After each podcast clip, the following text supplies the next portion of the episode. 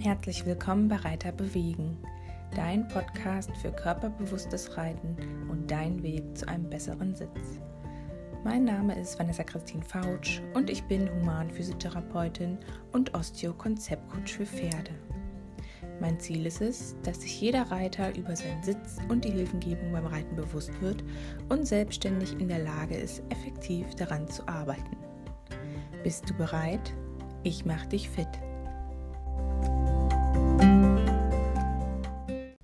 Hallo und schön, dass du da bist hier im Reiter bewegen Podcast. Mein Name ist Vanessa Christine Fautsch und gemeinsam werden wir uns heute dem Thema der Schenkelhilfe widmen, also dem richtigen Treiben. Wie bekommst du einen ruhigen Schenkel? In welchem Moment solltest du treiben?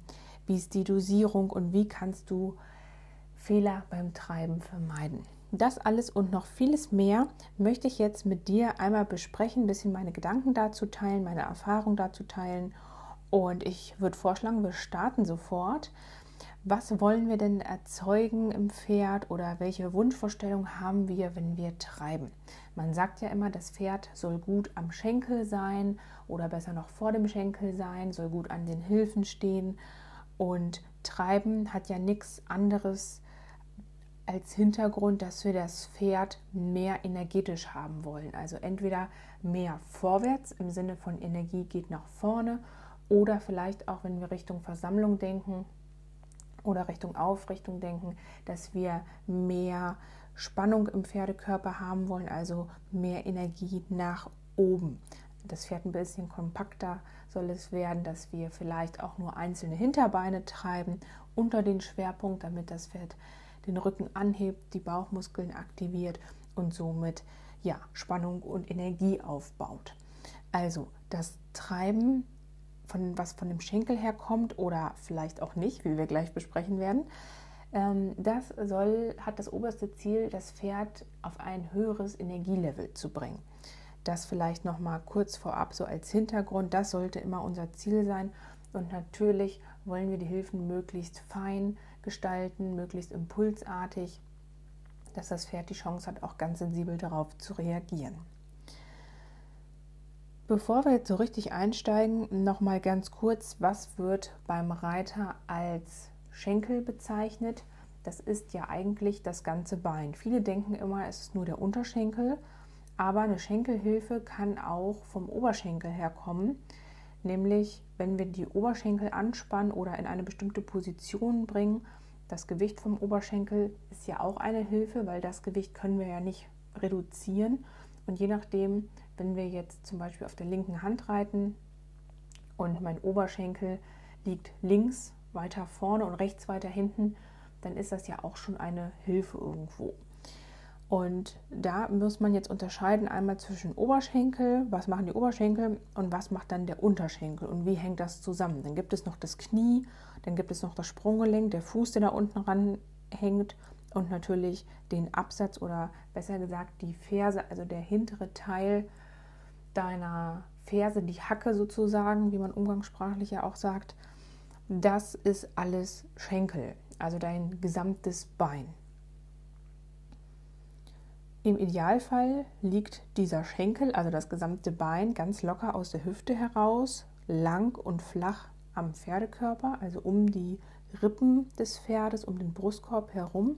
Und du solltest im Idealfall spüren, wenn das Pferd atmet, die Rippen sich aufstellen und auch wieder, wenn sich die Rippen absenken. Den Bauchpendel solltest du spüren und dann merkst du immer, dass der Bauch so ein bisschen an deinen Schenkel drankommt und wieder weggeht. Das solltest du im Idealfall spüren können. Das heißt, der Schenkel darf nicht zu fest anliegen, ganz locker. Manchmal hilft es tatsächlich, wenn man sich vorstellt, man reitet einfach mal ohne Beine. Also du sitzt auf dem Pferd, dein Becken ist im Sattel und die Beine, die gibt es gar nicht.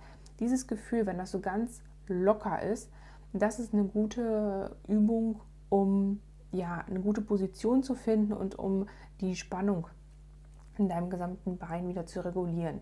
Was auch ein schönes Bild ist, um einen lockeren Schenkel zu haben, ist das Bild eines Wasserfalls, der aus der Leiste entspringt, also links und rechts neben deinen Pobacken läuft dann das Wasser aus dem Sattel Richtung Steigbügel und tropft unten in den Reitsand hinein. Das wäre auch ein schönes Bild, um möglichst den Schenkel lang zu lassen, wenn du zum Beispiel dazu neigst, den Schenkel hochzuziehen oder mit dem Schenkel zu klemmen.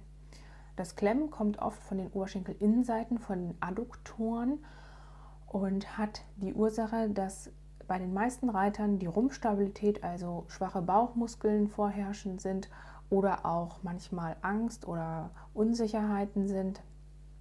Dann, man sagt ja oft, der Schenkel wird dann zugemacht, aber dieses Klemmen, das ist eigentlich ja, ein verzweifelter Versuch, sich irgendwo auf dem Pferd zu halten und da kompensierst du eher schwache Bauchmuskeln mit. Deswegen, wenn du dazu neigst, öfter mal mit dem Schenkel zu klemmen, dann kannst du entweder die Beine so zwei, dreimal seitlich abspreizen, wie ein Hampelmann auf dem Pferd mit den Beinen unten und dann das Bein nochmal ganz locker hängen lassen. Oder du musst langfristig an deinen Bauchmuskeln arbeiten, also an deiner Rumpfstabilität, dass du nicht die Kraft dir aus den Beinen holen musst und nicht die Angst hast, dass du dich irgendwie festklammern musst am Pferd, sondern dass du das über die Mittelpuzzletur regelst. Was man noch machen kann, wenn man ja dazu neigt, das Bein hochzuziehen oder ähm, den Absatz hochzuziehen, dass du auf jeden Fall deine Steigbügellänge überprüfst. Die sollte ganz bequem sein, weder zu kurz noch zu lang. Die meisten Reiter reiten tatsächlich eher mit zu langen Bügeln als mit zu kurzen. Ich nehme es immer ganz gern so, dass du das Gefühl haben solltest, wenn das Bein lang herunterhängt, dass du dann ganz locker, wenn du die Fußspitze anhebst, in die in die Steigbügellage kommst, also da, wo dein Fußballen in den Steigbügel kommt, da solltest du ganz einfach mit einer Fußbewegung, wenn du deine Großzehe zur Nase ziehst, wenn du auf dem Pferd sitzt, solltest du da schnell in den Bügel reinschlüpfen können. Und ansonsten soll es sich als eine leichte Unterstützung anfühlen, aber nicht, dass du in irgendeine Position gequetscht wirst durch so einen zu kurzen Bügel. Bügel. Im Ausnahmefall sind hier natürlich die Springreiter, aber ansonsten soll es eigentlich eher eine angenehme Position sein, wo du dein Bein nicht zu doll anwinkeln brauchst, aber auch nicht überstreckt haben solltest. Also das Knie sollte schon eine gewisse Beugung haben. Da muss man auch immer ein bisschen gucken, wie der Sattel geschnitten ist, je nach Sattelart, ob du eine dicke Pausche hast oder eine kleine Pausche, vielleicht gar keine Pausche, ob es ein Dressursattel, Vielseitigkeitssattel, Springsattel ist. Das sind natürlich auch noch alles Faktoren, die du beachten solltest, aber grundsätzlich sollte die Steigbügellänge dir auf jeden Fall angenehm sein.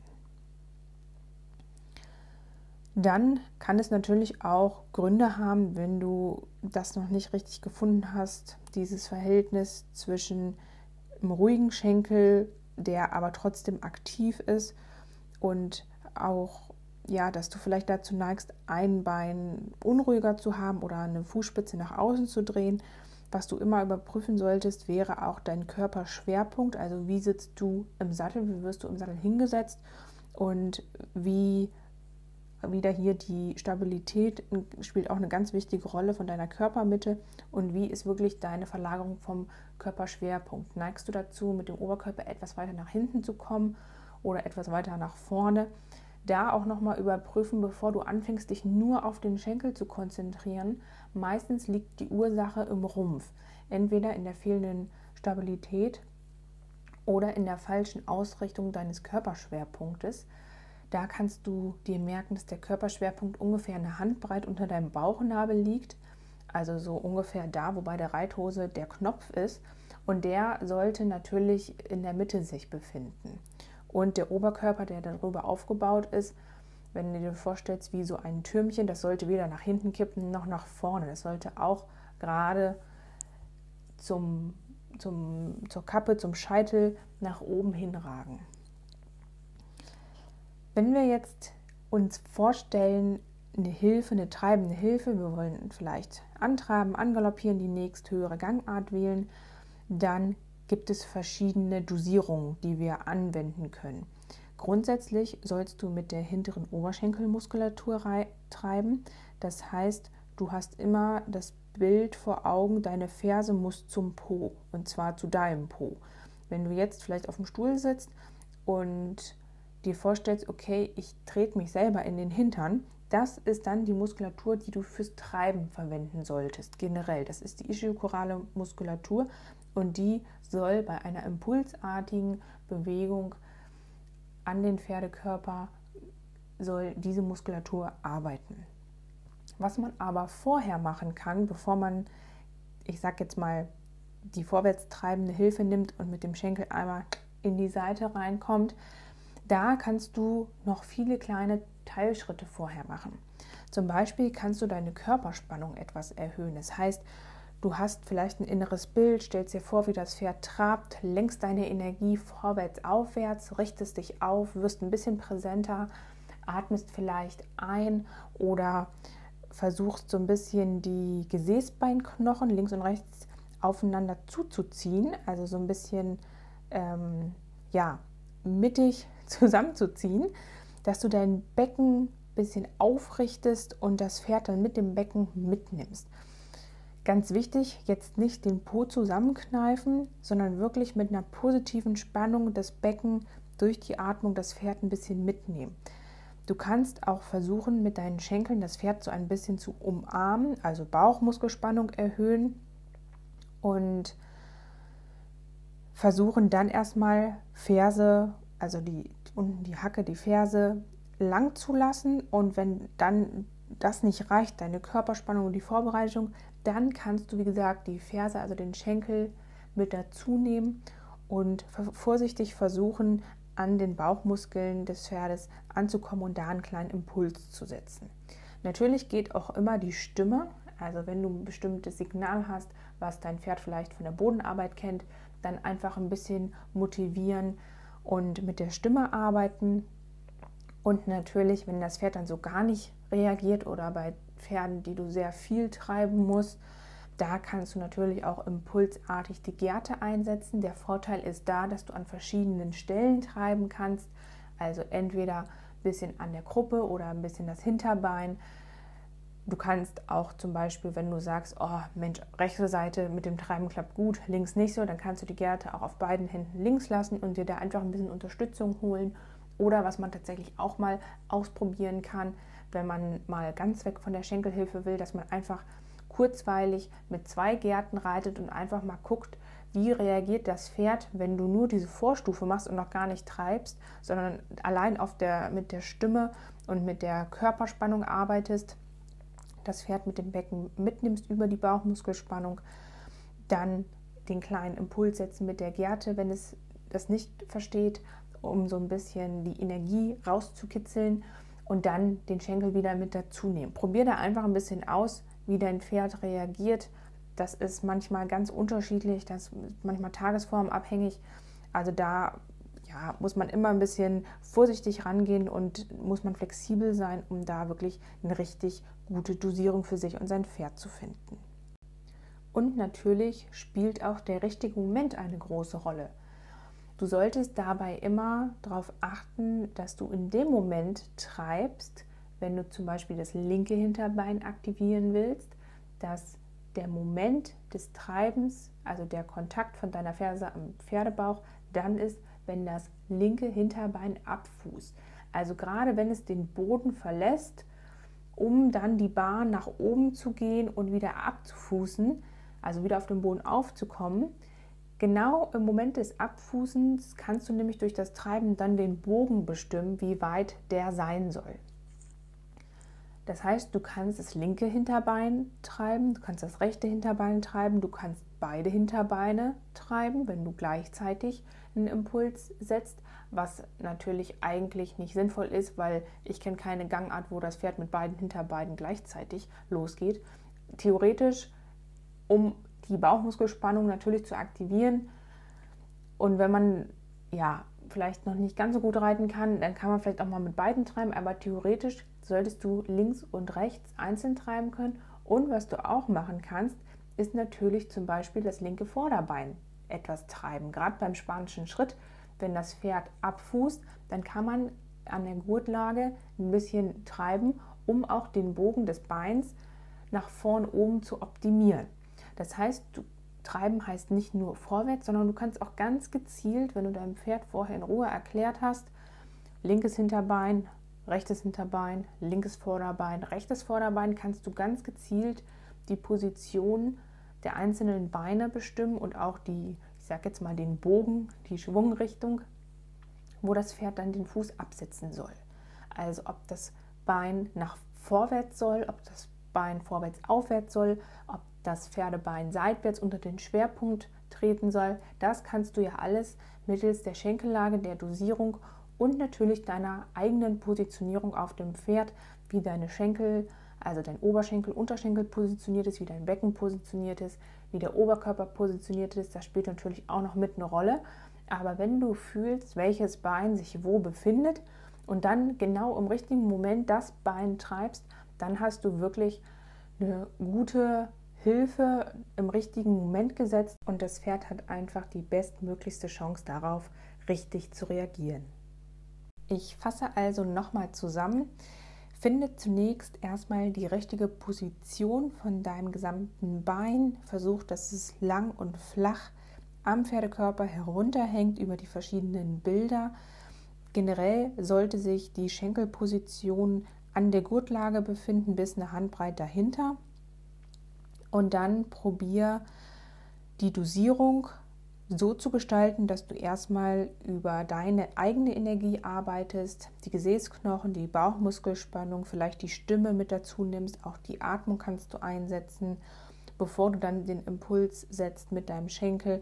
Und wenn das nicht hilft, dann kannst du natürlich die Gerte als Hilfsmittel einsetzen. Oder wenn du sagst, ich möchte mein Pferd auf die Schenkelhilfe sensibilisieren, dann würde ich dir empfehlen, eine Zeit lang ohne Beine zu reiten und wirklich nur über die Energie und über die Gerte einen kleinen Impuls zu setzen, dass du dein Pferd nicht abstumpfst. Wie gesagt, da aber wirklich individuell ausprobieren und experimentieren. Ganz wichtig hatten wir jetzt noch den richtigen Moment, also das Timing. Du solltest immer dann treiben, wenn das Pferdebein, das du treiben möchtest, abfußt, also im Moment des Abfußens, um dann die Bahn zu bestimmen, wo das Pferd den Huf wieder aufsetzen soll. Und natürlich ganz allgemein nochmal gilt es immer, so viel treiben wie nötig, so wenig wie möglich. Versuch immer möglichst schnell zu arbeiten und präzise zu sein und möglichst fein dabei natürlich zu sein. Das waren jetzt meine Eindrücke, meine Einblicke in das Thema Treiben und in das Thema einen ruhigen Schenkel zu haben. Ich hoffe, ich konnte dir da ein paar Tipps mit an die Hand geben. Du konntest was für dich mitnehmen. Und ich freue mich natürlich immer, wenn du mir Feedback gibst. Das kannst du am besten machen über die Podcast-Bewertung bei Apple Podcasts. Hinterlass mir einfach am besten natürlich eine 5-Sterne-Bewertung und schreib mir ein paar Zeilen dazu, was dir besonders gefällt, ob die Tipps für dich hilfreich sind. Du kannst mir sonst auch gerne Themenwünsche schreiben, vielleicht dann per Mail oder irgendwie per WhatsApp Sprachnachricht, wie auch immer, dass ich da dann neues Material für dich habe, wenn du Fragen hast zum Thema allgemein Reitsitz, Treiben, Hilfengebung, dann kann ich das immer mit in eine Podcast-Folge aufnehmen und deine Fragen beantworten. Ich freue mich auf die nächste Folge mit dir. Bis dahin, hab Freude an Bewegung, dann hast du Freude am Reiten. Ich wünsche dir ganz viel Erfolg mit deinem Pferd. Liebe Grüße, deine Vanessa Christine Fautsch.